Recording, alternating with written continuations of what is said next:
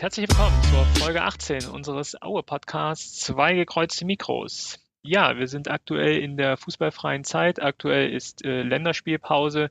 Deswegen werden wir uns heute in unserer aktuellen Folge mit nur einem Spiel im Rückblick beschäftigen, nämlich dem Spiel gegen Sandhausen und ähm, werden dann natürlich trotzdem einige Themen haben, die wir heute besprechen werden. Gerade auch das Thema um die 15.000 Euro Strafe, die Aue bekommen hat.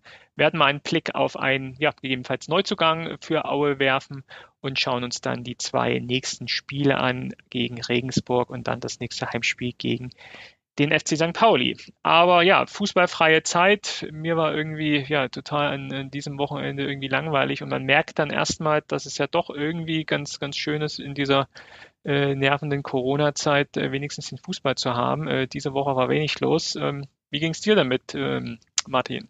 Hast du noch was Schickes gemacht? Ehrlicherweise ging es mir allen Wochenenden davor. Also, also ob jetzt Fußball ist oder nicht, das äh, ändert jetzt nicht viel daran, dass man an den Wochenenden halt viel draußen ist und versucht die Zeit äh, irgendwie sinnvoll zu nutzen und äh, auch mal einen Ausgleich zur Arbeit zu finden. Aber du bist ja auch sonst so bei anderen Spielen äh, so unterwegs. Ähm, läuft da eigentlich irgendwie was gerade rund um Potsdam? Kann man sich da irgendwie Spiele noch anders angucken? Also man kann sich offiziell gar keine Spiele angucken. Aber also theoretisch kann man sich äh, halt auch ein Geisterspiel irgendwie von draußen angucken. Man sieht auch ein bisschen was, wenn Turbine Potsdam mal spielt. Und aber das ist, das ist natürlich auch echt eine ganz äh, schräge Situation, wenn du dann so am Zaun stehst und so ein bisschen reingucken kannst. Also und dann halt ein Fußballspiel drin stattfindet. Also das, ich fand das aber ehrlicherweise im Mai letztes Jahr noch viel komischer, als dann noch die, die auch die Saison der Frauen-Bundesliga zu Ende gespielt war. Da fand ich das noch komischer, als es jetzt ist, wenn man dann mal vorbeifährt, wenn sie spielen. Aber es gibt dann auch da ein paar Leute, die sich dann als, als Zaungäste da das Spiel angucken. Klingt aber danach, wie wenn du es auch schon mal gemacht hast. Wie, wie meinst du das jetzt? Also ich, äh, ich bin da mal zufällig ja vorbei. schon so bildlich beschrieben hast, äh, wie du dich so an Zaun zwängst und doch Teile des Spielfelds dann siehst. Aber, aber es kommt auch die Polizei vorbei. Aha. Und äh, bist dann schnell weggerannt. Hast keine Strafe gekriegt. Also es ist ja nicht verboten, sich im öffentlichen Raum aufzuhalten. Sehr gut. Was macht denn äh, das äh, Paket aus Aue, Tobias? Hast du jetzt dein äh, Jubiläumspaket schon bekommen? Leider immer noch nicht. Also ich habe jetzt von Aue zwar, also aus dem Fanshop, die Versandbestätigung bekommen. Ich habe dann auch auf der Seite nachgeguckt, des Zustellers steht aber drin, sie haben den Auftrag erhalten, aber äh, das Paket sei noch nicht auf dem Weg zu mir. Aber ich rechne nächste Woche ganz, ganz fest, weil dieser Wimpel, der hat, hat schon seinen Platz hier in meinem Zimmer sicher, äh, nämlich direkt über meinen Monitor, auf den ich gerade drauf gucke damit ich den immer, immer sehen kann und immer, wenn ich sozusagen mich beim Computerspielen ärgere, dass ich äh, immer was sehen kann, was mich, äh, was mich mit, mit Freude erfüllt. So, so, so, so ist der Plan dahinter zumindest. Dann hoffen wir mal alle, dass du dann noch das Ostergeschenk bekommst. Ähm, was man so medial ja mitbekommt, ist, dass sich auch die äh, in Aue und Umgebung ja auch die Pakete auch direkt am Fanshop äh, abholen können, so Click und Collect äh, dann so. Das ähm, ja, das ist ja bei dir ja leider nicht möglich, aber hoffen wir mal, dass sie dann schnell auch versenden und das schnell dann bei dir ankommt. Ähm, Gut, gehen wir mal in die Spiele, beziehungsweise ist ja nur das eine Spiel, wie schon gesagt. Das war das letzte Heimspiel gegen Sandhausen. Ja, im Vorfeld hatten wir auch in der letzten Folge schon darüber gesprochen und auch vermutet, dass es dann tatsächlich auch ein schweres Spiel wird. Ich glaube, sogar Martin, du hast, glaube ich, auch unentschieden getippt. Und äh, ja, wenn man sich auch gerade so das Spiel nochmal äh, Revue passieren lässt, ähm, ist es ja, sagen wir mal, gar kein schlechter Tipp gewesen, weil die un un ähm, Halbzeiten ja tatsächlich sehr, sehr unterschiedlich waren. Was bei mir so hängen geblieben ist, dass ähm, Sandhausen ja wirklich ähm, die erste Halbzeit dominiert hat und einfach das Tor nicht getroffen hat und wir von Glück sprechen können, diesmal weniger uns bei Martin bedanken können, sondern eher am, am Unvermögen äh, von Sennhausen es scheiterte, dass sie äh, nicht äh, verdient dann mit einer Halbzeitführung ähm, ja die Seiten gewechselt haben. Die Mannschaft äh, von Auer kam ja dann wie ausgewechselt aus der zweiten Halbzeit und hat es dann doch äh, relativ sicher in der zweiten Halbzeit nach Hause gefahren, an was es auch immer lag. Ähm, Martin, kannst du dich an das Spiel erinnern und kannst du vielleicht deine Eindrücke nochmal schildern? Woran lag es, dass Auer so zwei unterschiedliche Halbzeiten gespielt hat? Also ich kann mich ehrlicherweise äh, sehr wenig erinnern, obwohl es jetzt erst eine Woche her ist und es sagt ja auch ziemlich viel über das Spiel aus. Also ich fand es jetzt insgesamt ja, eher highlightarm. Ich meine, es gab zwar 15 Torschüsse für Aue und 16 Torschüsse für Sandhausen, also damit auch eine relativ ausgeglichene Schussstatistik. Äh, ja, dreimal ähm, dreimal abseits äh, auf Auer Seite. Also vielleicht ähm, kann man dazu sagen, ja, also ich hatte auch ehrlicherweise, wenn ich, also was mir so in, was mir so in den Kopf noch äh, kommt, ist, dass, dass ich sagen würde, dass äh, Sandhausen es lange Zeit auch sehr, sehr gut gemacht hat, äh, sich zu versuchen, äh, halt Punkte da mitzunehmen, vielleicht sogar in Führung zu gehen. Also deren Matchplan sah ja gar nicht schlecht aus. Ich glaube, dann der Knackpunkt ist aber einfach, dass dann Auer in, in Führung geht.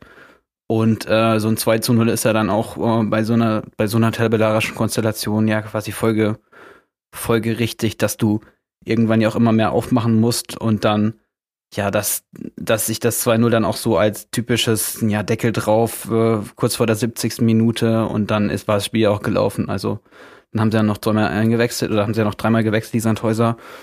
Ja, also insgesamt glaube ich auch, äh, ist es dann so, hat Aue dann auf einfach, einfach seine bessere Form gerade ausgespielt. Und äh, die Durchschnittsnoten, die Durchschnittsnoten sind auch auf der Auer Seite ja fast eine ganze Note besser. Also ich finde ein, ein typisches Spiel, wo man sagt, äh, wenn man das erste Tor schießt, dann hat man wirklich äh, große Vorteile und das war dann halt glücklicherweise dadurch, dass sich Aue in die Halbzeit gerettet hat, dann äh, doch Aue auch mit einer Systemumstellung, äh, auf die ich später nochmal drauf zurückkommen will. Ähm, Tobias, kannst du dich so ans 1-0 erinnern, weil das ja so wirklich ja das, der, der, der Game Changer war, der Aue auf die Siegstraße gebracht hat? Zu 1-1-0 kann ich mich ehrlich gesagt jetzt gar nicht mehr dran erinnern. Also ich habe mir, mir das Spiel bloß angeguckt in der ersten Halbzeit und das lässt sich ja eigentlich auch, auch ganz gut belegen. Also ich glaube, äh, Sandhausen hat irgendwie zwölfmal dort aufs Tor geschossen, davon kam aber nur ein Schuss überhaupt aufs Tor. Äh, sechs Schüsse gingen am Tor vorbei und andere, die anderen fünf Schüsse, die wurden geblockt. Ähm, wo man einfach auch sagen kann, man hatte in dem Moment auch gesehen, warum Sandhausen eben da unten steht und wir eben halt nicht da unten stehen. Ja, und in der zweiten Halbzeit war es einfach auch tatsächlich kom komplett gedreht. Also ich meine, da hat Aue schön seine Konte gespielt, hat, hat, hat, schön, hat schön viele Schüsse abgegeben. Also war insgesamt gesehen einfach auch die, die gefährlichere Mannschaft. Und ein Spieler, der, der für mich maßgeblich verantwortlich sehe, ist für mich Dimitri Nazarov gewesen. Also einerseits, weil er auch ganz, ganz viele gefährliche Pässe gespielt hat.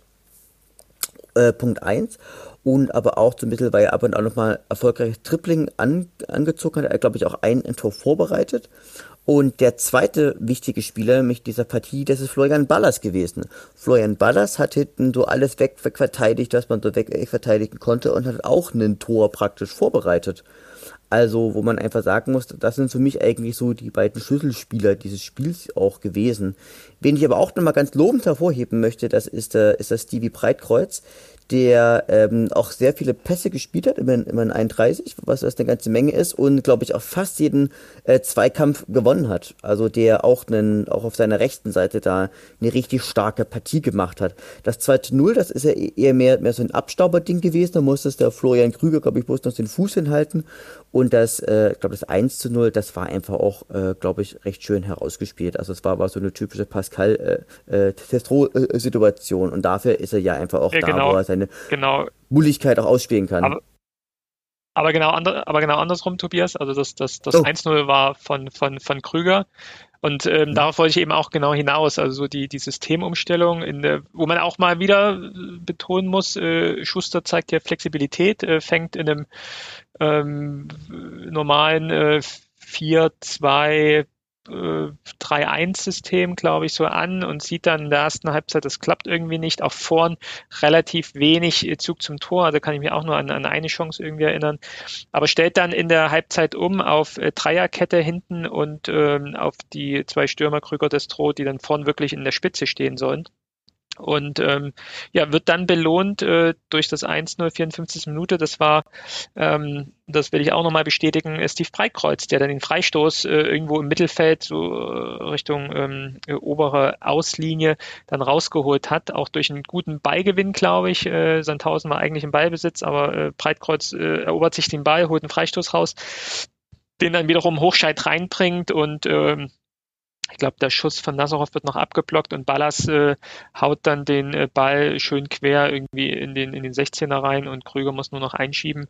Und dann, ähm, genau, 70. Minute war dann äh, ja, man kann ja vielleicht auch sagen, eine, Standardsituation, weil nämlich äh, Abstoß äh, äh Martin Mendel, äh, Kopfballverlängerung von, von Krüger, glaube ich, und dann äh, läuft das Destro allein, nee, das, nee äh, Nassarov war es, glaube ich. Nassarov äh, läuft allein, äh, Nassarov macht den Kopfball und das Destro läuft allein aufs Tor zu und macht den auch in seiner ähm, ja, unveränderlichen Art und Weise dann auch locker rein und da ist der Deckel dann drauf gewesen und ähm, ja, Aue gewinnt dann.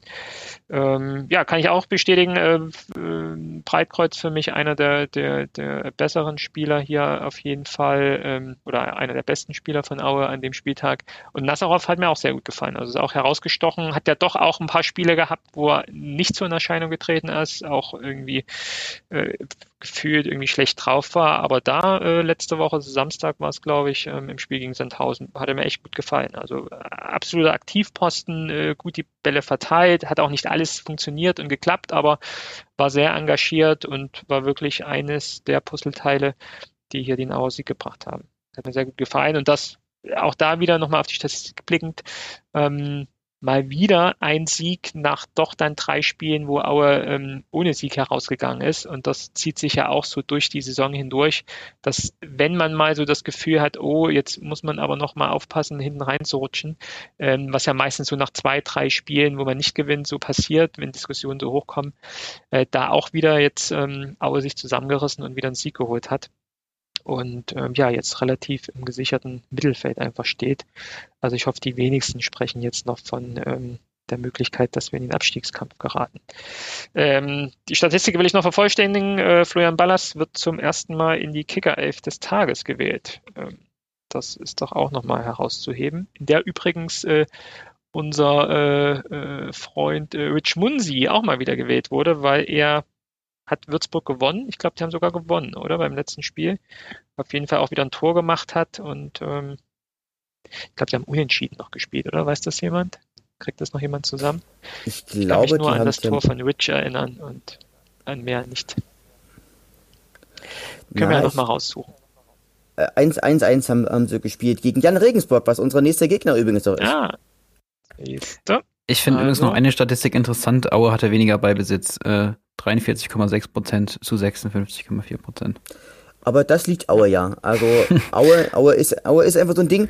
Gegen ein Kellerkind. Gegner, genau, ja. gegen, gegen den Gegner einen Ball und dann, dann, dann machen wir da schon was draus. Aber all dieweil, wie du, wie, du, wie du schon richtig sagtest, also es ist jetzt, es ist ein Sieg, es ist ein verdienter Sieg gewesen, es ist ein Arbeitssieg gewesen, aber es ist kein Sieg gewesen, an dem man sich jetzt noch jahrelang erinnern wird. Manchmal nicht sogar nicht eine Woche, ne? Aber äh, Martin, du konntest dich an was anderes erinnern. Du hast uns äh, einen äh, Link geschickt, Link geteilt von einem Interview mit dem Präsidenten von Zandhausen. Äh, heißt der Maschmeier oder wie heißt der? Der heißt Machmeier, das ist ein Bauunternehmer und ähm, das hat ja auch äh, der Stefan im, in seinem Interview er, er, genau erklärt, dass, dass sein Hintergrund ist, dass er halt Bauunternehmer ist. Und äh, er meinte, dass sich halt ja Zweit- und Drittliga-Profis noch ganz schön umgucken müssen, nach Saisonende überhaupt noch einen Vertrag zu bekommen. Und er stellt dann eine ganz düstere Prognose aus, dass dann manche Vereine 15 bis 20 Spieler loswerden wollten und äh, das aber bei den Beratern und Spielern noch nicht ganz angekommen sei. Das finde ich sehr interessant. Vor allen Dingen, wir hatten ja auch in der letzten Folge darüber geredet, wie das bei uns mit den Verlängerungen aussieht. Und das kann natürlich schon sein, dass man jetzt massiv die Kader verkleinern wird. Da man nicht ehrlich gesagt eine... auszugehen. Mm, Bezug auf Aue, ist, seht ihr da noch schon eine, schon eine Chance, den Kader noch kleiner zu machen? Weil ich finde ja schon insgesamt haben wir in diesem Jahr schon einen relativ kleinen Kader gehabt. Ich eigentlich ja fast nicht. Also ich meine, wir, wir haben eigentlich, wir haben so unsere elf Stammspieler, dann haben wir doch ein paar Spieler, die relativ nah dran sind und dann haben wir aber auch relativ viele Ergänzungsspieler, also die eigentlich jetzt nicht so die Perspektive haben, wirklich äh, mittelfristig in der ersten Mannschaft zu spielen. Also es ist jetzt schon, ich finde, es ist jetzt schon mega auf Kante genäht. Also es gibt noch einen zweiten Teil seiner, seiner Forderung, das ist, dass er sagt, dass einfach nicht viele neue Spieler kommen werden und das kann ich mir halt für Aue auch vorstellen, dass man ja auch sehr stark auf lang, langfristige Verträge gesetzt hat. Und Tobias hat natürlich völlig recht, also wo will man noch weniger Spieler haben? Wenn man sich die Abwehr anguckt, es gibt ja einfach keine, kein Backup mehr groß. Klar hängt auch mit Verletzungen zusammen, aber halt nicht nur.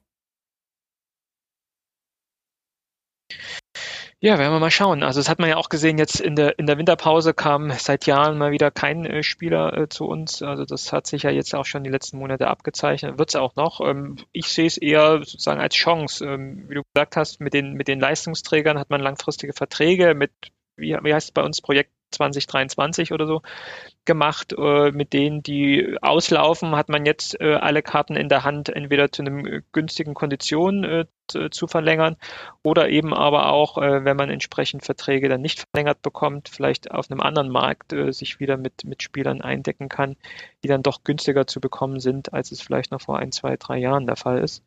Ähm, ja, werden wir doch mal schauen.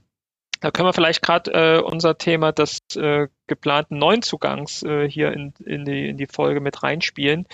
Die Gazetten äh, berichten von einem Interesse an äh, dem Spieler Morris Schröder aus der Schwanenstadt bei uns in Sachsen, ähm, der ja doch eine relativ gute Saison spielt. Und Tobias, du hast dir ihn mal angeguckt und kannst was zu ihm sagen. Wer ist denn dieser Morris Schröder?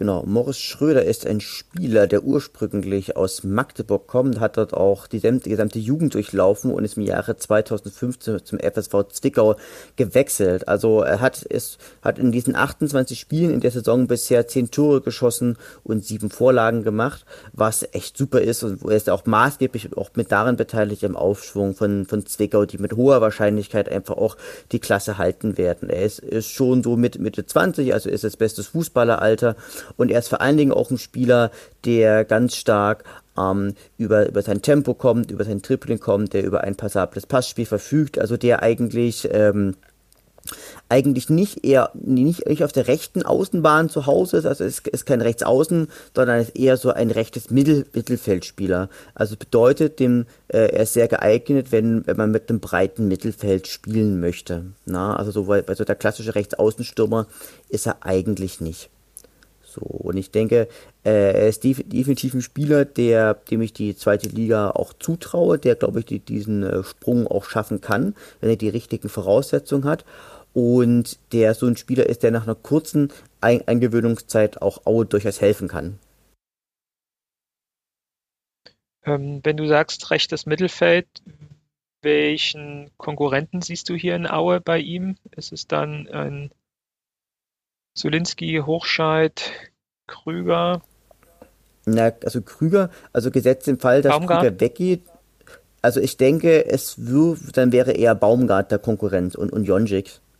Na, weil letztlich gesehen, ähm, Jan Hochscheid kann ja auch in der Mitte spielen und also ich glaube, an einem Florian Krüger kommt er nicht vorbei und er wäre eher so die, so die Konkurrenz für den, für den, für den, ja, für den Tom Baumgart oder für den Jonjik. Also für Tom Baumgart kann man auch sagen, wäre das, ohne, ohne dass ich da jetzt die genauen Entana kenne, eher so ein bisschen so ein, ja, also Schlag ins Gesicht ist jetzt irgendwie falsch gesagt, aber er hätte da doch einen weiteren Konkurrenten auf seiner, auf seiner Position, na, weil, ähm, weil, weil Morris Schröder auch eher so in dieser recht offensiv zu Hause ist oder im, im rechten Mittelfeld, genau wie halt auch Tom Baumgart. Ja. Ja, auf jeden Fall eine Personalie, die wir mal im Auge haben sollten. Ich glaube, das ist ja auch genau die ähm, Klientel äh, guter Drittligaspieler ähm, aus der Region, ähm, auch sagen wir, die Jugend in einem, in einem Verein aus, aus Ostdeutschland, da hat man ja doch in, im Erzgebirge immer noch mal ein besonderes Auge darauf. Und ja, mit, mit Jugendspielern äh, vom ersten FC Magdeburg haben wir ja auch tatsächlich gute Erfahrungen gemacht. Äh, Flo Krüger ist ja auch aus der Jugendschule gekommen, bevor er dann nach Schalke gegangen ist. Ähm, ja, schauen wir uns das doch mal an, was sich da noch, was da noch passiert. Aber ich prognostiziere auch, äh, transfermäßig wird wahrscheinlich auch in diesem Jahr relativ wenig passieren. Mal gucken, wie es mit den Verlängerungen der aktiven Spieler bei uns jetzt aktuell aussieht. Ob sich der Verein unsere Folge letzte Woche angehört hat und was denn äh, ja, der Verein zu unserer Prognose denn sagt. Schauen wir mal. Genau.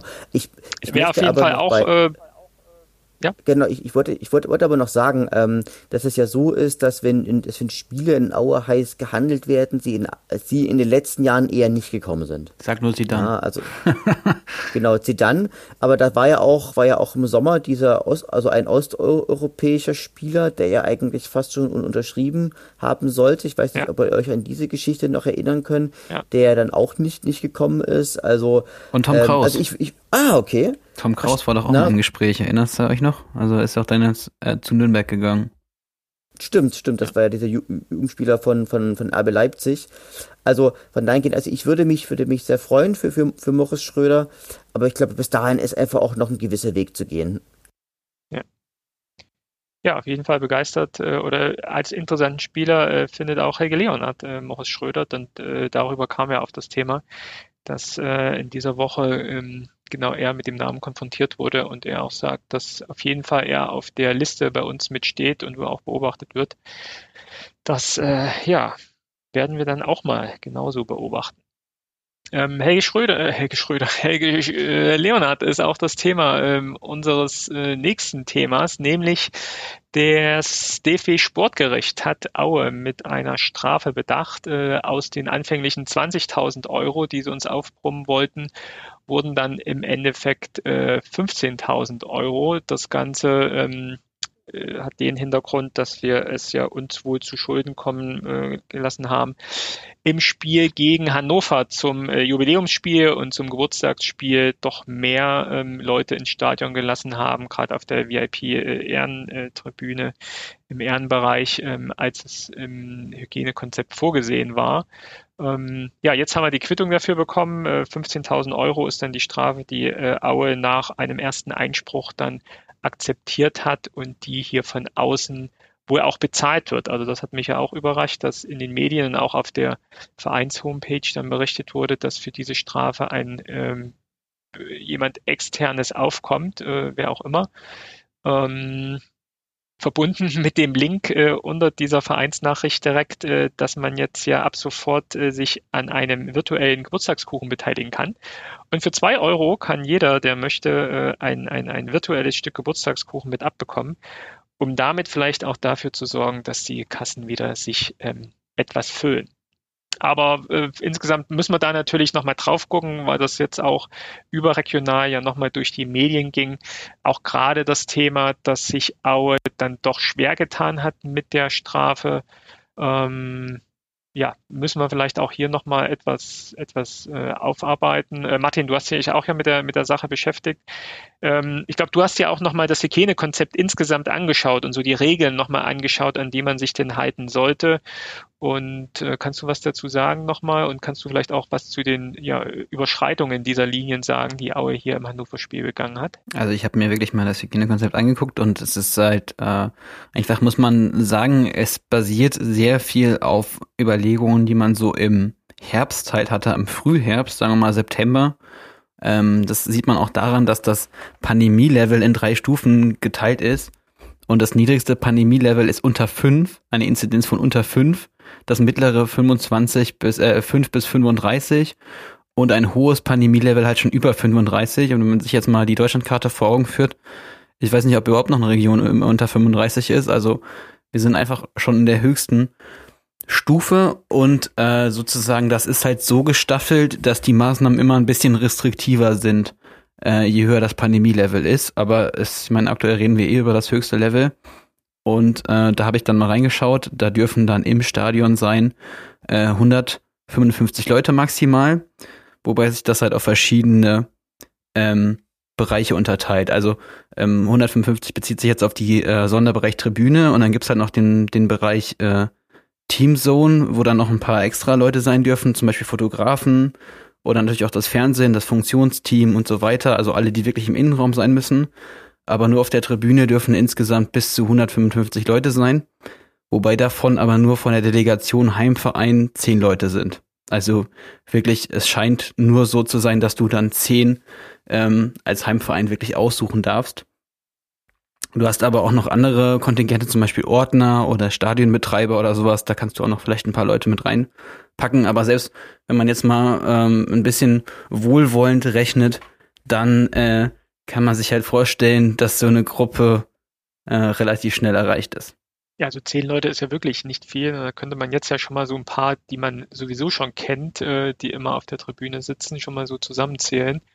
Und ähm, ja. Und eine Sache noch, ja eine Sache noch zu den, zu den, zu ja. der, äh, zu der Sache auf der Tribüne. Also auf der Tribüne ist es so, du musst bei hohem Pandemie-Level immer deine Maske tragen. Also wirklich Leute, die vom Maskentragen befreit sind beim hohen Pandemie-Level, eigentlich nur Kommentatoren unter ganz speziellen Voraussetzungen. Ähm, oder halt äh, Leute, die in der Testung drin sind. Und ich weiß nicht, ich glaube, Helge Leon hat doch auch, hatte doch auch mal erklärt, dass er sich immer regelmäßig mittesten lässt und deshalb auch sowieso äh, da auch in den Innenraum rein darf und so. Also ich weiß nicht, ob das, ob das noch richtig ist, die Information, aber sowas hatte ich da auch im Hinterkopf. Dass er Vielleicht sich hat der Verein Test sich auch um Testkapazitäten gekümmert. Das kann natürlich auch sein, dass man hier, weiß nicht, 20 Leute reingeholt hat und dann gesagt hat, hier, um nach außen hin dann auch aufzuzeigen, äh, dass man sich um, um, um ein selbst auferlegtes, erweitertes Hygienekonzept gekümmert hat, äh, dass man vielleicht auch die Gäste ähm, getestet hat. Hat man zwar jetzt so aus der Presse nicht entnehmen können, das wäre natürlich ein gutes Argument vom Verein gewesen, aber das äh, weiß natürlich jetzt hier keiner. Aber insgesamt, also insgesamt nochmal um so Zahlen mal zu nennen, also bei einem, wenn man jetzt alle drei Zonen zusammen erzählt, Teamzone, äh, Sonderbereich Tribüne und dann noch äh, TV Compound, also das sind dann wirklich der Außenbereich, dann sind das äh, knapp 350 Leute, die genau bei so einem Spiel sein dürfen. Gefühlt auch schon echt viel, ne? Also wie viel Stuff da drumherum denn notwendig ist, um so, so ein Spiel dann zum, zum Alleine 50 Ordner. Das 50 Ordner? Für ja. wen denn? ja, ist halt, ist halt zugelassen, ne? Ja, ja, ja. Wo muss man sich als Ordner bewerben? Aber das hatte ich schon mal ja versucht äh, mit der Stadionbrigade. Das hat ja nicht geklappt. Nee, warte mal, ja, ich Stadionbrigade ist ja auch. Ich habe mich sogar, ich bin sogar ja. verrutscht. Ich war sogar bei der ersten Liga. Bei der zweiten Liga sind es sogar etwas weniger insgesamt. Da sind äh, ähm, 220 ungefähr. Ja. Es ist, ich finde es auch interessant, dass es da nochmal eine Unterscheidung gibt zwischen der zweiten Bundesliga, der dritten Bundes, also zwischen der zweiten Bundesliga, äh, der dritten Liga und Fra äh, Frauenbundesliga, die sind eine Kategorie und die erste Liga hat halt noch ein paar mehr Leute. Ähm, was jetzt ja auch so ein bisschen hochgespielt wird, ist so dieses Thema, ähm, ja, glaube ich, sogar in der Veröffentlichung des, des DFB-Sportgerichts aufgetaucht, auf jeden Fall in der Presse, ähm, dieses Thema. Äh, man hat ja eine, eine Geburtstagstorte auch angeboten und das widerspricht ja gegen das, äh, das spricht ja gegen das Hygienekonzept.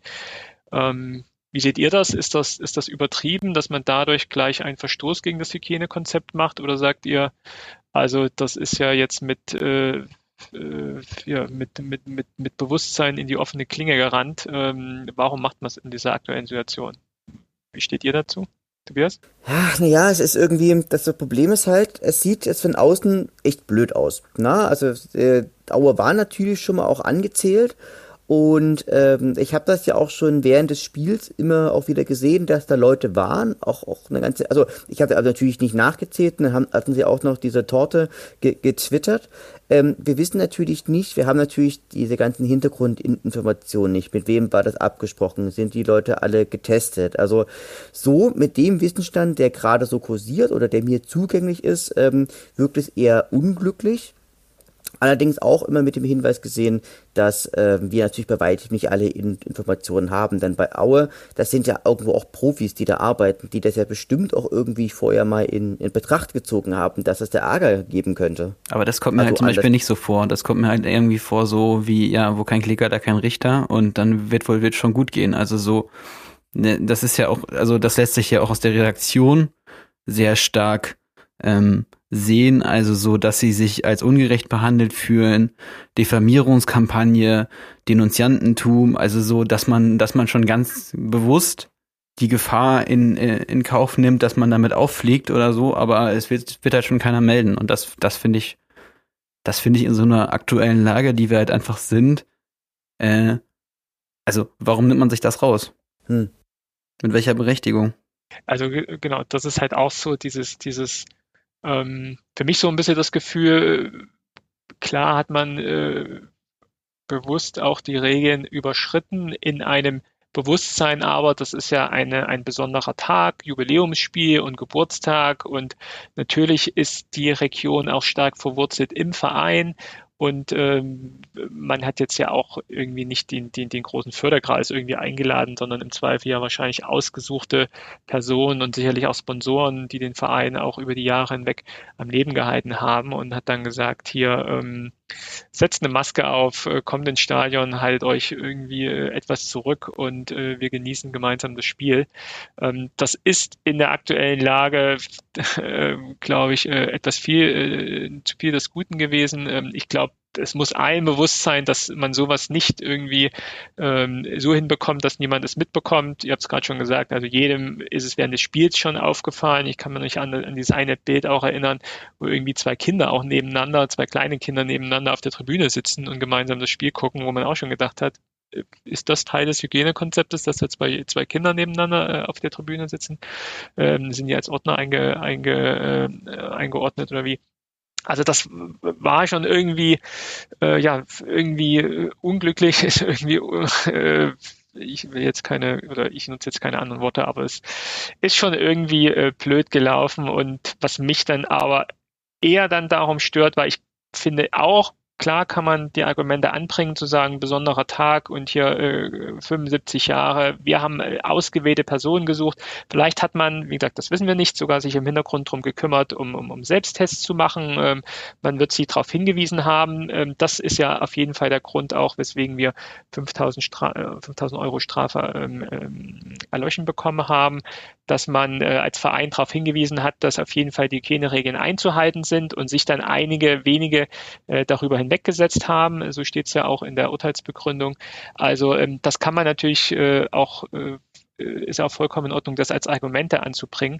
Aber wenn es dann nun mal auch ein, ein, ein, Urteil gibt, wo ich auch sage, wieder mit 15.000 Euro, was zu, sogar noch ein externer übernimmt, äh, sollte man dann auch sagen, äh, okay, wir akzeptieren es, das ist so, ähm, und nicht über die Presse von äh, medialen Diffamierungskampagnen reden und äh, äh, vielleicht noch Denunziantentum irgendwie in den Mittelpunkt zu stellen, äh, dass man den an Pranger stellt, der ihn da, äh, der den Verein angeschwärzt hat.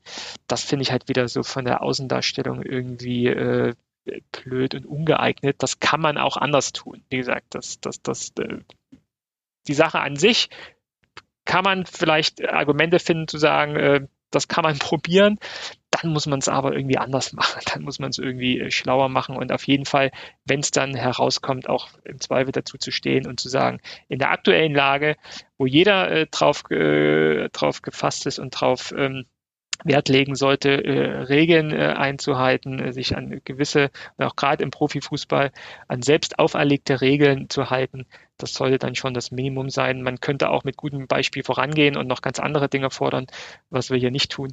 Aber ähm, das sollte man schon in Zukunft anders tun. Und dadurch, dass es jetzt das zweite Mal passiert ist, glaube ich, ist es schon jetzt auch ähm, im Verein insgesamt angekommen und man hoffentlich nochmal sensibler mit dem Thema umgehen.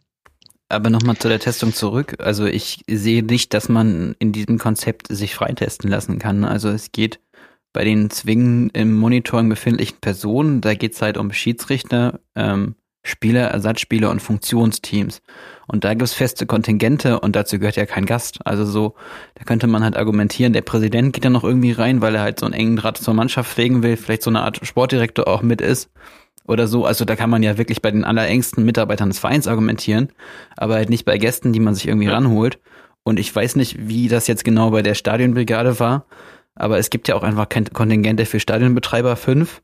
Und vielleicht haben sie dann beim letzten Mal auch eine Ausnahmegenehmigung einfach im Vorfeld bekommen. Ich meine, es klang ja auch so, dass sie das abgeklärt haben, dass dann einfach mehr Leute ins Stadion ja. dürfen, um im Zweifel dann den, den, äh, den äh, Rasen frei zu schippen. Und ja, man ist dann einfach, also man ist doch auch angezählt, wenn man letztes Mal schon eine Strafe bekommen hat und das ist jetzt noch nicht so lange her. Und die Situation hat sich im Erzgebirge jetzt auch nicht äh, besonders verbessert. Also ich meine, äh, ja. die Kliniken sind nach wie vor voll. Ja. Mit Corona-Patienten. Äh, füllen sich aktuell wieder. Ja, genau. Ja, also da genau könnte man äh, mit gutem Beispiel vorangehen und auch andere äh, Werte und eine andere Haltung an den Tag legen, ähm, die dann äh, es eher fördert, dass wir schnell, schneller durch diese Zeit kommen. Ähm, okay.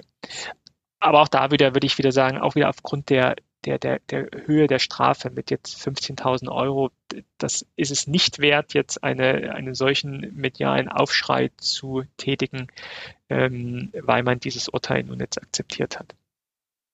Ähm, da kommen wir auch schon zum Helge der Woche, ähm, der ja, äh, sagen wir mal, genau in diese, in diese Kerbe hier mit hineingeschlagen hat. Ähm, wir haben ähm, genau über dieses Thema einen Zeitungsbericht gefunden. Ich glaube, er ist aus dem Klick. Ich habe jetzt äh, gar nichts gefunden, Martin. Äh, ich denke, er ist von Katja Lippmann-Wagner. Da steht nämlich Karl, äh, KLW drunter, ah, wenn ich das ah, ja, genau, sehe. Katja Lippmann-Wagner. Und sie ist, glaube ich, vom ich glaube, sie schreibt für den Blick, ja.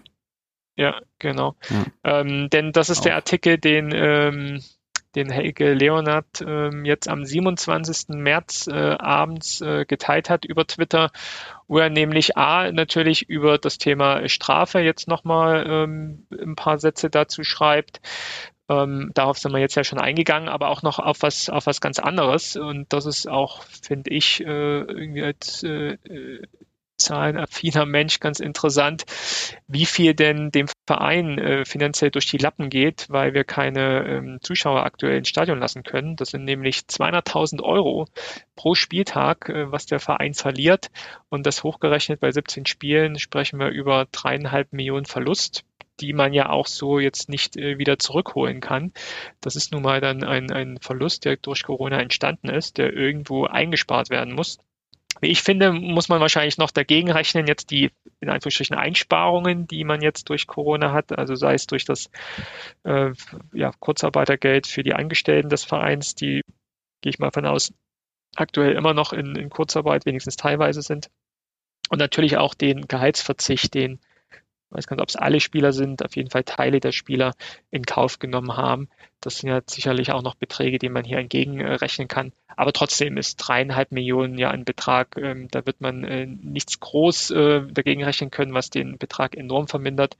Also sind das schon echt hohe, hohe Einnahmeverluste, die man in dieser Saison dann dadurch, ähm, ja, die, die, ganze Saison ja auch, jetzt kann man es ja sagen, die ganze Saison in Kauf nehmen muss. Ist das denn ein, aus deiner Sicht ein realistischer Beitrag? Weil, also wenn man jetzt mal, also ganz einfach gerechnet, wir haben vielleicht einen Schnitt von 10.000 im Schnitt. Wenn man jetzt gute und schlechte Spiele zusammenrechnet, ist auch vielleicht am unteren Ende angesetzt, mhm. dann wären das ja 20 Euro Umsatz pro Person.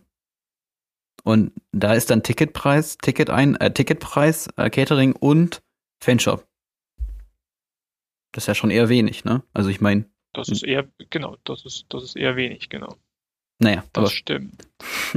ich, ich hatte mich mal, also ich weiß nicht, ich hatte mal in der Bilanz, ähm, glaube ich, von einem Bundesligisten, da hatte ich mal so gelesen, dass der durchschnittliche Ticketpreis äh, bei dem, das ist aber auch schon ein paar Jahre her, das war erst der FC Köln, da war der Ticketerlös im Schnitt 25 Euro. Und das hat mich auch überrascht. Aber dann habe ich dann mal drüber nachgedacht, äh, kann halt mit der Steuer noch zusammenhängen und kann natürlich auch damit zusammenhängen, dass es immer eine Mischkalkulation ist. Es kommt ja auf einen, teure, auf einen teuren Sitzplatz, kommt ja auch ein günstiger Platz in der Kurve zum Beispiel. Ja, ja. Aber ich denke, dass, dass das hier schon komplett spieltagsbezogene Einnahmen sind, äh, die man hier rechnet. Genau, spieltagsbezogen und halt auch der, der, der Gewinn am Ende, der unterm Strich übrig bleibt. Ja? Das heißt, äh, der Umsatz wird höher sein, aber wird auch ähm, Kosten dagegen rechnen können, die man aber so jetzt halt auch nicht hätte, sodass man dann eben auf 200.000 Euro dann ungefähr äh, kommt und das Ganze hochrechnet. Also ich glaube, wenn es noch mehr gewesen wäre, hätte auch diese dann doch höhere Summe auch äh, Helge Leonard hier in dem Interview auch preisgegeben. Deswegen glaube ich schon, dass es eine realistische Zahl ist. Dreieinhalb Millionen haben oder nicht haben. Aber es geht noch Fall, weiter. Äh, Auer hat sie nicht, aber das geht ja auch allen Vereinen so. Also da sagen wir ja, es ist ja jetzt nichts etwas, wo wir im Erzgebirge kämpfen müssen. Aber der, der Artikel geht ja noch weiter. Ja. Auf was willst du hinaus? Also, da, dass er, dass er, dass er sich natürlich Zuschauer zurückwünscht und dass er sagt, es gibt, es ist ein Privileg überhaupt zu spielen. Aber ich finde auch, äh, dass, dass manche Argumentation da fragwürdig ist. Also zum Beispiel sagt er, es ist, äh, es ist gut und richtig, dass man jetzt mehr rausfischt, also bezogen auf die gestiegenen Testzahlen. Ja. Aber er stellt das halt in den klaren Zusammenhang, dass man mehr testet und deshalb mehr Leute äh, findet, die positiv sind und das ist halt Quatsch. Also zwar gehen die Testzahlen hoch, aber es steigt auch die Positivrate, also der Leute, die prozentual an allen Tests positiv getestet werden. Also wir haben einfach einen reellen Zuwachs in den Corona-Infektionen. Und am Ende argumentiert er, es ist, es ist äh, nicht nachvollziehbar, dass man das an einer einzigen Zahl festmacht.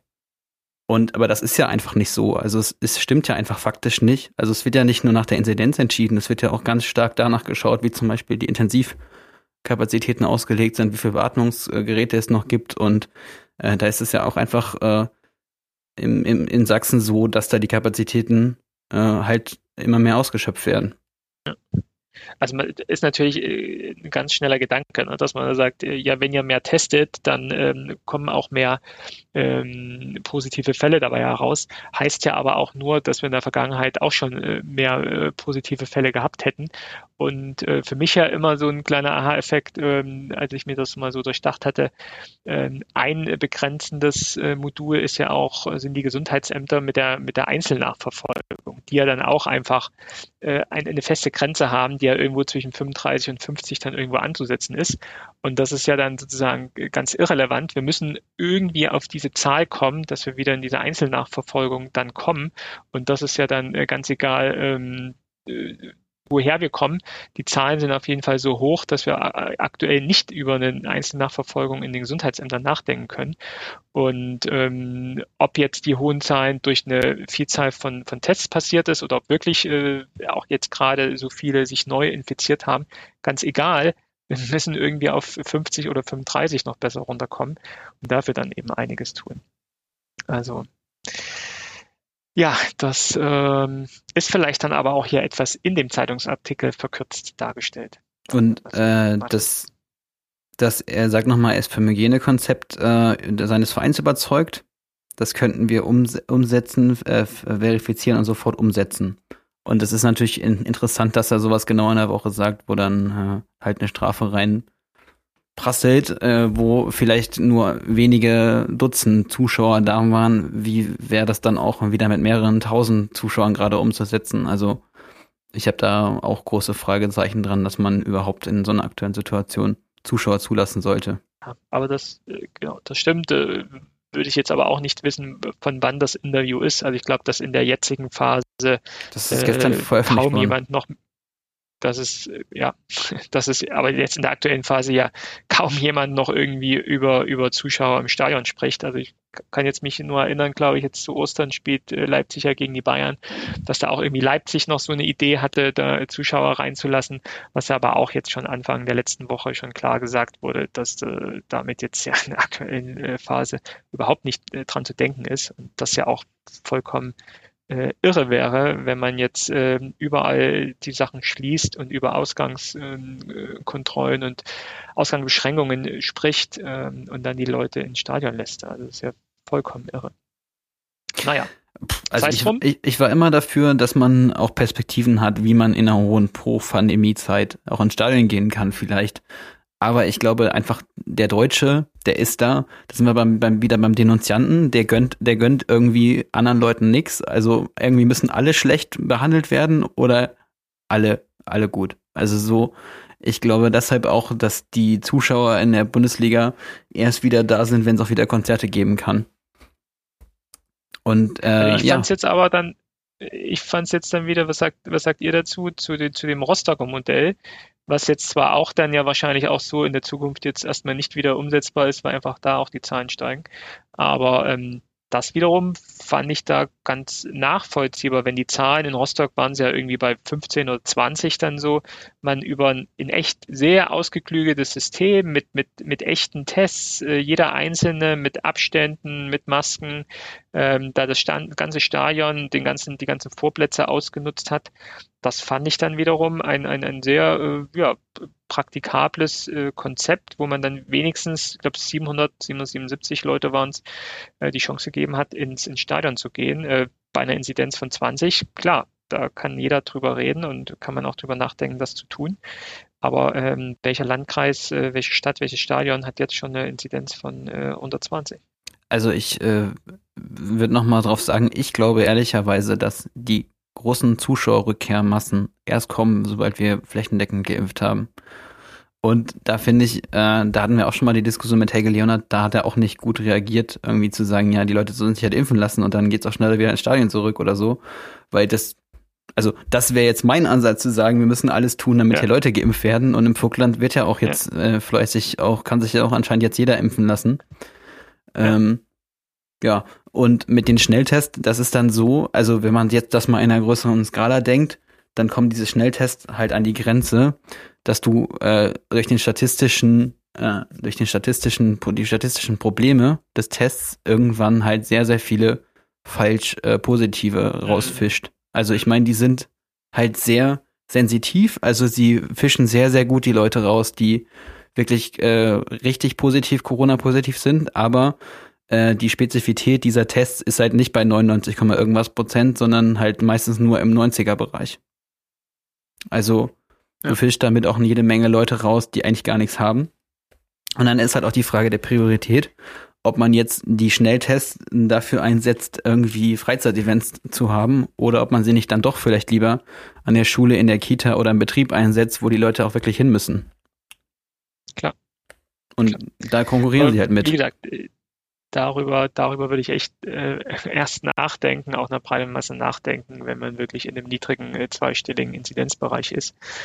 Und aktuell sind wir ja, glaube ich, in Deutschland wieder über, über 100, weit über 100 mit den Inzidenzen zum heutigen Aufnahmezeitpunkt. Ich will nicht wissen, wie sich dann die Zahlen entwickeln, wenn wir dann im Laufe der Woche die Folge hier veröffentlichen.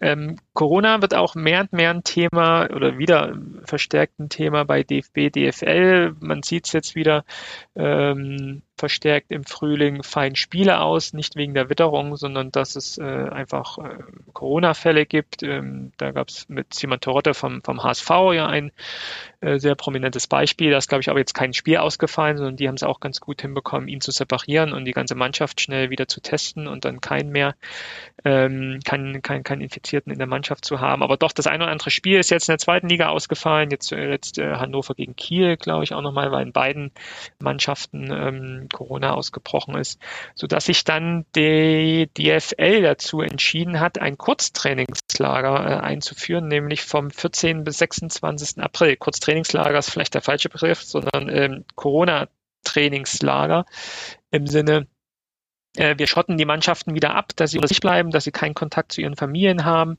Äh, für mich immer so das Bild mit, mit, mit Ferienlager oder mit, mit, mit, mit Schulfreizeit, dass man zusammen mit der Klasse wegfährt in, in, in eine Jugendherberge. Ähm, die Auer werden wahrscheinlich nicht in die Jugendherberge nach Aue fahren, sondern vielleicht äh, Schloss Wolfsbrunn nutzen. Ähm, das ist im Zweifel aktuell sowieso wenig los. Haben einen großen Garten, einen großen Park, können sie ein bisschen Fußball spielen und ähm, haben auch die, die kurzen Wege von Hartenstein nach Aue. Also das würde dann auch klappen. Also das wird wahrscheinlich wahrscheinlich den Auerspielern bevorstehen, ähm, hier zwei Wochen äh, sich in Quarantäne zu begeben. Hintergrund für die DFL ist es, dass sie die drei Spieltage rund um die englische Woche gut hinbekommen, weil sie die Vermutung haben, wenn sie das nicht tun, könnte es sein, dass wieder verstärkt Spiele ausfallen und sie ihren Terminkalender bis Ende Mai so nicht einhalten können.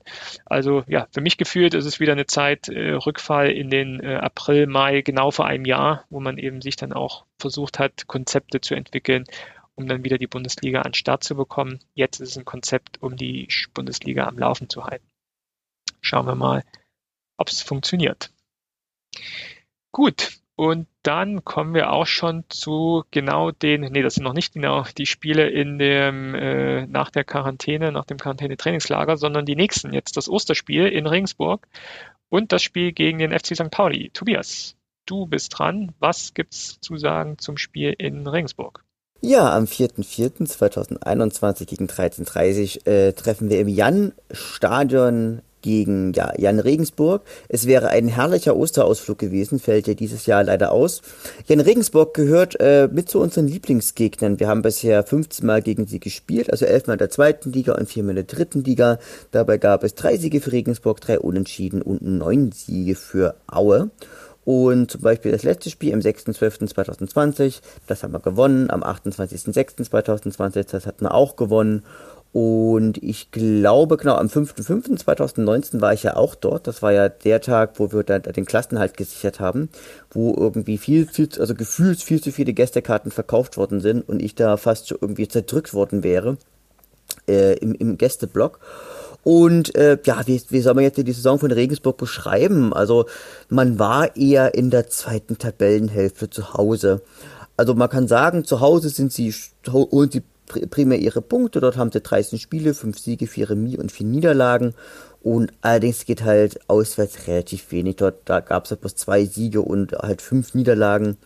Und insgesamt spielt man eine eher durchschnittliche Saison. Aber man wird, aber man hat nie wirklich was mit dem Abstieg zu tun. Ähm, rein taktisch kann man sagen, sie spielen überwiegend mit einer 4-4-2 äh, in einer, in einer, in einer Doppel-6.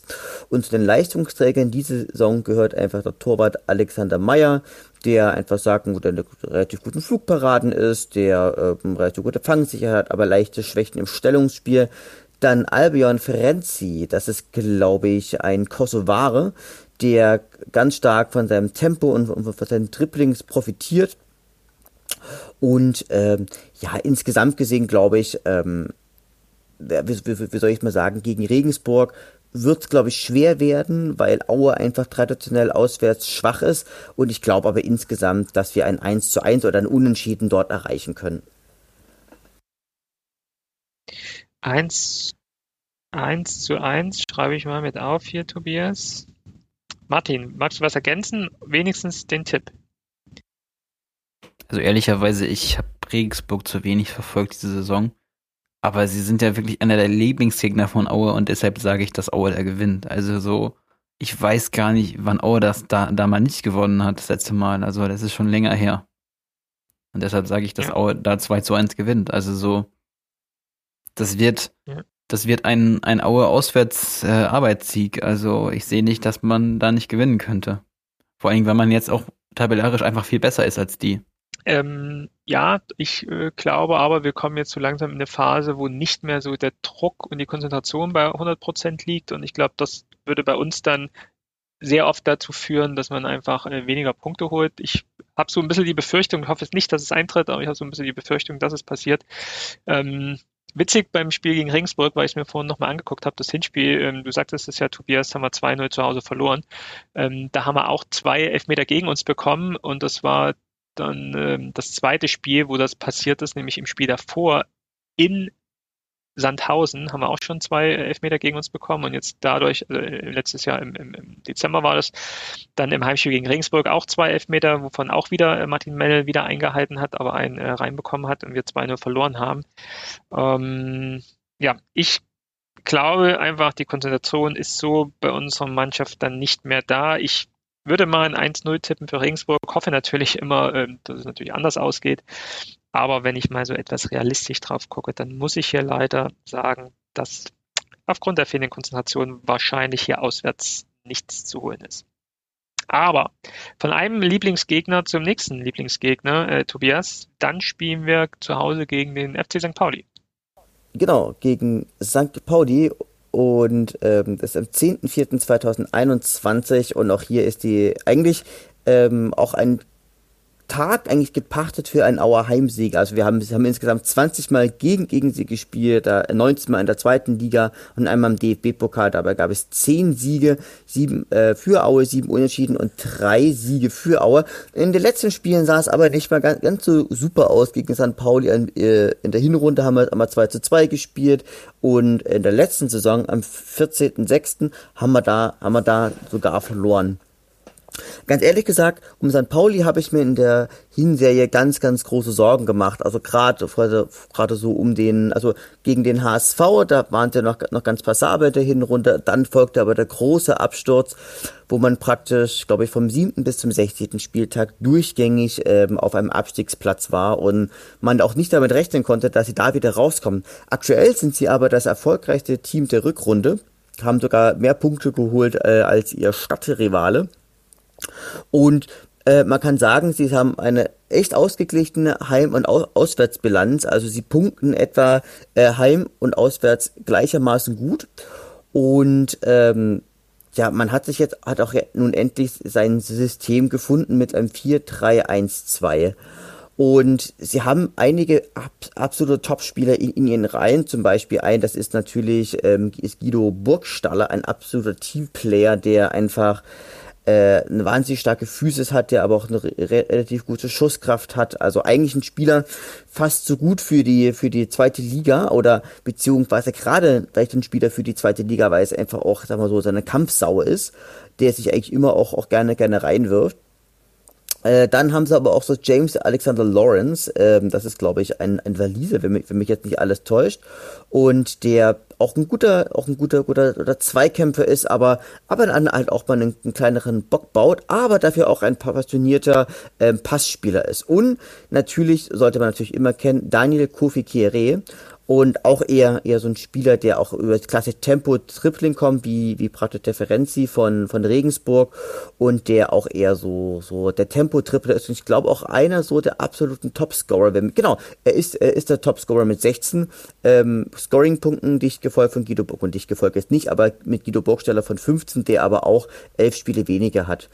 Und ich würde sagen, dass gegen St. Pauli, das wird eine ganz, ganz super harte Nuss werden. Ich glaube aber äh, an, an das Gesetz der Serie und sie werden gegen St. Pauli einen hart erkämpften 2 zu 1 Sieg davontragen. Martin, was nimmst du? Also ich glaube, St. Pauli hat ja auch jetzt die letzten Spiele auswärts zum ersten Mal seit Jahren auch nicht in Hamburg mal gewonnen. Und das ist ja schon auch eine sehr interessante Entwicklung, die sie in der Rückrunde so machen.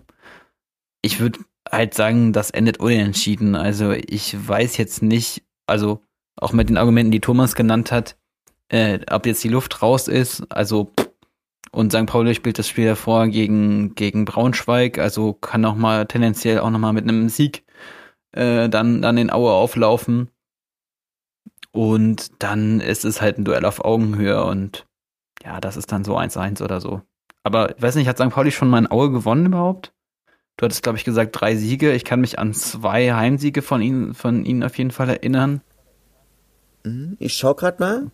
Also, also es ist, ich glaube, ich glaube, es war, ich glaube, sie haben es schon mal, aber es ist schon lang her. Ähm, mhm. Ich, ich sag schon mal in der Zwischenzeit mein Tipp. Also ich glaube, wir gewinnen da, weil es auch da wieder so gemäß der, der Logik äh, ein Auswärtsspiel Regensburg, wo ich ja glaube, da verlieren wir, ähm, kommt man nach Hause und wir sind ja auch wieder sehr, sehr heimstark, was man hier auch nochmal betonen kann. Ich habe nochmal die Auswärtstabelle oder Heim- und Auswärtstabelle mir hochgeholt. Da ist aber aktuell auf Platz äh, 5 mit äh, 13 Spielen, 7 Siegen und 4 Unentschieden, 25 Punkte. Das ist schon echt eine, ja, kann man schon als, als Heimmacht bezeichnen. Also kaum jemand. Es gibt mit Heidenheim eine Mannschaft, die hat nur einmal verloren zu Hause. Ansonsten haben auch alle anderen Mannschaften zwei, drei und natürlich noch mehr auch äh, Spiele zu Hause verloren. Deswegen glaube ich schon, dass wir zu Hause auch, auch, auch wenn wir da schon genug Punkte haben, äh, anders auftreten als in der Ferne. Deswegen würde ich uns auch hier gegen St. Pauli in, in, in Sieg zutrauen. Ich hatte ja eigentlich St. Pauli so als Abschiedsverein vor der Saison auf dem Zettel. Ähm, wurde da ja auch bestätigt so am Anfang der Saison, wo sie ja wirklich unten rumgekrebst haben, eigentlich gute Spiele gemacht haben, aber eher genauso das Gegenteil von uns, dann doch nie die Tore und damit auch nie die Punkte geholt. Ähm, das hat sich jetzt gewandelt äh, zum, zum besten Team der Rückrunde, aber auch gegen gute Teams äh, sieht Aue ähm, im Zweifel regelmäßig gut aus. Und Tobias, du hast gesagt, äh, wird eine harte Nuss, äh, harte Nüsse gilt zu knacken und auch die harte Nuss äh, wird für uns äh, hier zu Hause kein Problem sein. Ich tippe 2-0 für das Spiel gegen St. Pauli. Und wir werden diesmal die 2-0-Führung auch über die Zeit bringen. Das war nämlich das Hinspiel, wo wir auch hier in Hamburg 2-0 geführt haben und dann dummerweise kurz vor Schluss dann noch äh, sowohl das 2-1 als auch das 2-2 zu bekommen. Ich glaube sogar 80. Minute haben wir erst das 2-0 geschossen ja. und waren dann sozusagen noch 10 Minuten zu spielen. Das muss es jetzt gewesen sein, Deckel drauf. Ähm, Pustekuchen. Ähm, ich musste mir das ein paar Tage von den Kollegen dann noch anhören, ähm, dass dann doch ähm, das wieder so ein Weckruf für St. Pauli war, dass sie da noch einen Punkt geholt haben. Deswegen muss natürlich jetzt hier in dem Spiel Aue dann mal wieder die drei Punkte holen. Die, die äh, St. Paulianer haben übrigens einmal in Aue gewonnen, 2013. Und ihr könnt mal raten, wer die Torschützen waren für St. Pauli. Äh, nicht Sören Gonta. Und wer hat 2013? Marius Ebbers. Nee. Tobias, Hat er mitgespielt? Sag, also, weiß ich nicht. Tobias, sag mal ein. Oh Gott, oh Gott, oh Gott, oh Gott, oh Gott. Äh, oh Gott, äh, einer Holger ist Stanislawski. Einer ist, bei, einer ist bei Kiel und einer ist bei Augsburg. Finn Bartels. Ja. Und äh, bei Aug ist jetzt bei Augsburg. Mhm. Okay. Und hat, hat auf St. Pauli gespielt. Ja. Und den kennt man wahrscheinlich von Schalke oder von HSV. Ah, ähm. Ja, ja, ich weiß, ähm, ja, ja. Es liegt mir auf der, auf der, auf der Zunge, aber ich. Ein ich Österreicher. Ein Österreicher. Gregor. Oh. Gregoritsch. Gregoritsch, ja. Gregoritsch. Das ist echt, also das Der echt hat aber auch so nicht weit, lang, er hat auch nicht lang da gespielt, Das oder? ist halt so weit weg irgendwie. Also ich meine, es war 2013 und äh, ja, er war eine Saison ausgeliehen von Hoffenheim nach St. Pauli. 2013, 14. Und Finn Bartels, äh, äh, 2-0 verloren. genau, genau. 2-0 und äh, 2-0. Finn, Finn Bartels äh, assoziiert man ja auch nicht unbedingt so stark noch mit der St. Pauli-Zeit, obwohl Nee. er da ja auch irgendwie vier Jahre war. Ja, ja. Also den verorte ich irgendwie mal so noch nach Bremen als erst, also am ehesten. Gut.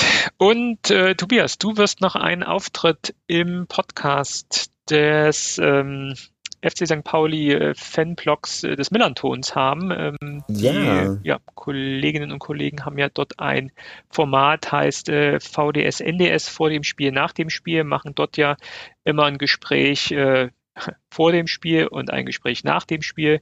Ähm, ich glaube, wir alle drei waren da schon äh, zu Gast. Äh, Tobias, du bist dann äh, dieses Jahr mal wieder dran. Und auch das wird ja sicherlich dann ähm, in der Woche vorm Spiel veröffentlicht und dann natürlich auch in der Woche nach dem Spiel dann auch die, die zweite Folge noch sein. Ähm, Ja. Ja, mach dich drauf gefasst, dass du wahrscheinlich einige Zahlen um, um den Kopf geschmissen bekommst. Du weißt, dass der FC St. Pauli oder gerade der Millanton als Blog ähm, immer so uns äh, Auer als äh, Beispiel heranzieht, die wenige, die geringe äh, Expected Goals Rate und äh, im Gegensatz die geschossenen Tore. Den werden wir ja häufig einfach zitiert als die äh, Glücksritter der Liga. Da musst du dann dagegenhalten, ne, dass da wirklich äh, auch spielerisch was dahinter liegt. Natürlich, also das liegt einfach daran, dass wir einfach einen sehr, sehr guten Sturm haben, die aus wenig viel machen. Das ist, das ist, das ist ja die hohe Kunst im Fußball. so ein paar Fußballfloskeln. Am Ende zählt, äh, am Ende zählt nur die Tabelle oder so irgendwie. Am Ende zählt nur der Sieg. Sowas musst du dann raushauen. Genau, das ist. Okay. Guck mal, Thomas, Thomas, das waren noch Zeiten, wo man einfach hinterm Gästeblock noch einen Podcast aufgenommen hat mit dem Tobi zusammen. Das, das ist erst Aber zwei Jahre her und genau. das kommt einem vor wie zehn Jahre. Das stimmt, echt. Es ist äh, genau zwei Jahre Das ist her. zwei Jahre her. Das war ja im Februar und da war ja auch so ein super warmer Tag. Das war da So, irgendwie Moment, wir, wir haben 2-1 gewonnen. 2-1 gewonnen. Gegen äh, äh, Jan Hochscheid, glaube ich, das, das, das Siegtor Ja, geschossen, genau. äh, auf unser Tor, Gästeblock. Ach, einmal tief durchatmen und Hach sagen. Äh, schöne Zeiten. Zeit wird, dass wir mal wieder ins Stadion kommen. Verdrücken wir alle eine kleine Träne und äh, feiern jetzt Ostern, versuchen uns mit Kontakten zurückzuhalten, damit wir schnell durch die Zeit kommen. Ich glaube, uns stehen noch mal irgendwie schwierige Wochen bevor, aber irgendwann muss dann auch mal Licht am Ende des Tunnels sein und wir auch diese Phase überstehen, um dann mal wieder im Stadion zu sein. Habt ihr noch ein paar letzte Worte? Ich wünsche allen Hörerinnen und Hörern ein wundervolles Osterfest. Bleibt bitte alle gesund. Ähm, hört weiterhin unseren Podcast, tretet weiter mit uns in, in Kontakt, schreibt uns Mails, gebt uns äh, Feedback ähm, und so weiter und so fort. Wir, wir freuen uns und wir Leute, die mich auch, die uns anschreiben, wissen auch, dass wir ihnen auch antworten. Ja, denkt ans Tanzverbot an Karfreitag. An Karfreitag ist ja Tanzen verboten, also öffentlich. Hahaha. Ha, ha, ha. Dieses Jahr ist eh schwierig, tanzen zu gehen. Und äh, ja, nein, ich weiß es nicht. Also ich wünsche allen Leuten äh, schöne Ostertage. Viele Leute werden jetzt ja auch Ferien haben oder irgendwie Urlaub oder so. Habe ich auch. Hoffe mal ein bisschen runterzukommen. Genau, da schließe ich mich an. Schöne Ostern, bleibt gesund, ähm, kommentiert äh, unsere Folgen, tretet mit uns in Kontakt, äh, wie Tobias schon gesagt hat. Äh, wir reagieren äh, sicher auf jede Meldung. Auch da wieder beim letzten Mal äh, hat man auch ein Feedback bekommen über Facebook. Ähm, das, das fanden wir gut. Also gerne äh, kommentieren, welche Meinung ihr zu den Themen habt, die wir hier besprechen. Da sind wir immer ganz offen und freuen uns auf eure Nachrichten. In diesem Sinne, frohe Ostern, bleibt gesund und bis zur nächsten Folge. Macht's gut. Glück auf. Ciao.